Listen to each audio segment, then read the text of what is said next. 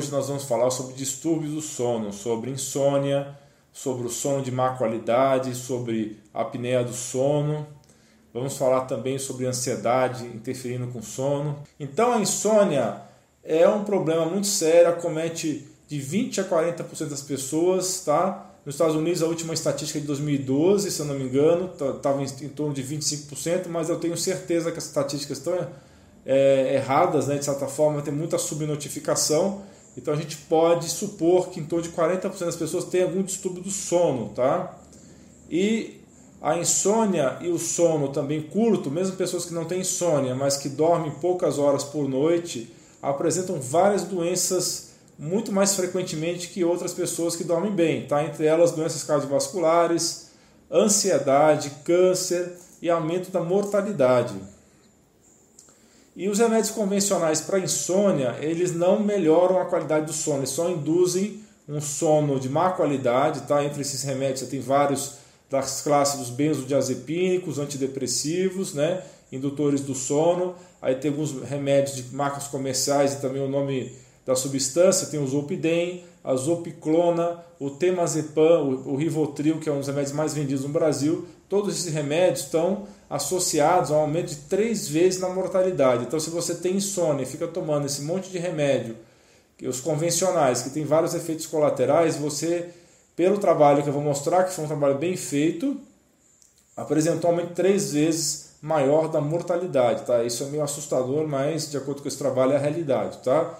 E 10% dos americanos usam algum tipo de remédio para induzir o sono nos Estados Unidos. No Brasil não temos estatísticas adequadas, tá?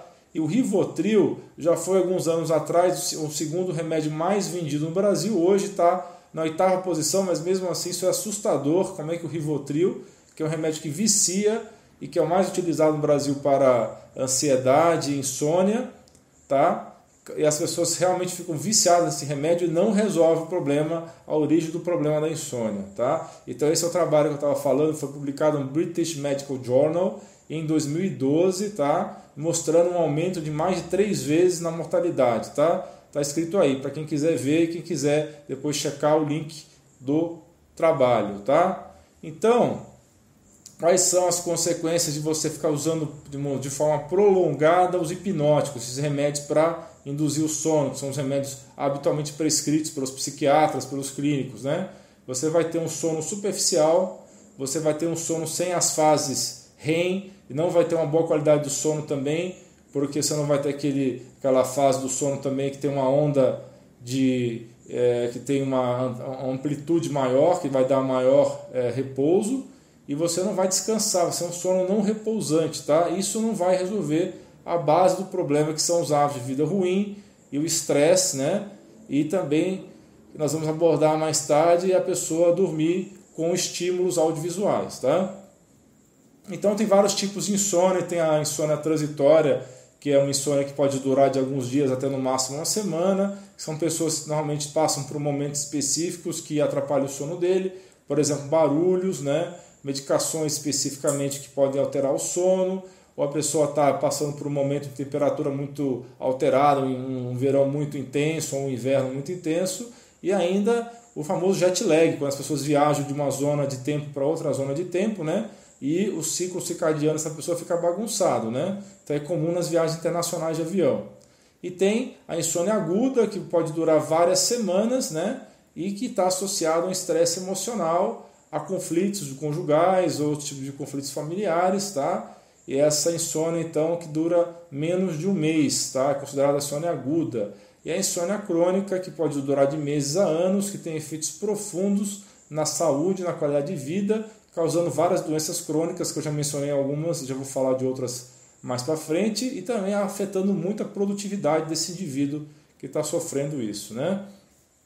Então, quando a pessoa tem insônia crônica, fica meses a anos sofrendo de insônia, ela vai ter várias alterações dos hormônios, principalmente os hormônios da adrenal, vão ficar alterados. Você vai ter alteração do cortisol, que é o hormônio do estresse, né? vai, a princípio vai ficar elevado, e se a pessoa ficar muitos anos com cortisol elevado, pode entrar em fadiga adrenal. E também a noradrenalina ou epinefrina, que é outro hormônio da suprarrenal, que está associado ao estresse. Tá? E esses aumentos desses hormônios vai te dar uma pressão aumentada, hipertensão arterial, vai te dar ganho de peso, você vai ter uma pior sistema imunológico, né? vai ter um maior risco de diabetes, né? de tolerância à glicose ou tolerância à insulina, né? e vai ter também ter taxas mais aumentadas de osteoporose, que é um dos efeitos colaterais do cortisol elevado por muito tempo. Tá? Então, quando você está com insônia crônica também, tem aumento de citocinas inflamatórias, que são a interleucina 6 e o fator de necrose tumoral alfa. Essas substâncias inflamatórias vão te provocar várias doenças crônicas degenerativas, entre elas artrites, doença inflamatória intestinal, doença cardiovascular. Aumenta, por exemplo, a dor crônica. Quem tem insônia está comprovado que aumenta mais a dor crônica por causa do aumento dessas citocinas inflamatórias, tá? Então, quando você tem um sono de até 6 horas de duração, quando você não dorme entre 7 e 8 horas por noite, aumenta também quatro vezes o seu risco de derrame ou de acidente vascular cerebral. Então, a insônia crônica ela pode ser um dos sintomas de depressão ou de ansiedade ou ainda de doença bipolar, né? o antigo maníaco depressivo, e também pode ser é, parte da depressão ou pode provocar a depressão. Então, a pessoa pode ter depressão e, como um dos sintomas, ter insônia, ou ao contrário, a insônia ser o fator provocador da depressão. Tá? E pessoas que têm, por exemplo, síndrome de pensamento acelerado, pessoas que são muito preocupadas, muito ansiosas e quando vai deitar fica pensando nos problemas, elas começam a ter um ciclo vicioso, porque elas começam a ter a ansiedade que atrapalha o sono e elas começam a ficar ansiosas até para dormir, quando elas deitam elas percebem que têm dificuldade de dormir e ficam, é, o sono, o momento de dormir se torna um momento estressante para elas. A apneia do sono acomete de 2 a 4% dos adultos, perdão, 2 a 7% dos adultos. Nada mais é do que uma doença em que o sono fica muito ruim e a pessoa tem uma obstrução das vias aéreas superiores por distúrbios anatômicos ou por uma língua baixa ou por ter um pescoço muito curto, aumento do peso. Então, esses distúrbios anatômicos que dá na laringe, na faringe, provocam uma alteração da passagem do ar. O ar fica com mais dificuldade de passar e ela começa a ter roncos começa a ter cansaço durante o dia, porque ela não dorme direito, não descansa, então ela tem uma fadiga intratável. E esse pessoal com a apneia do sono vai ter 68% mais incidência de doença na coronária ou de infarto, tá?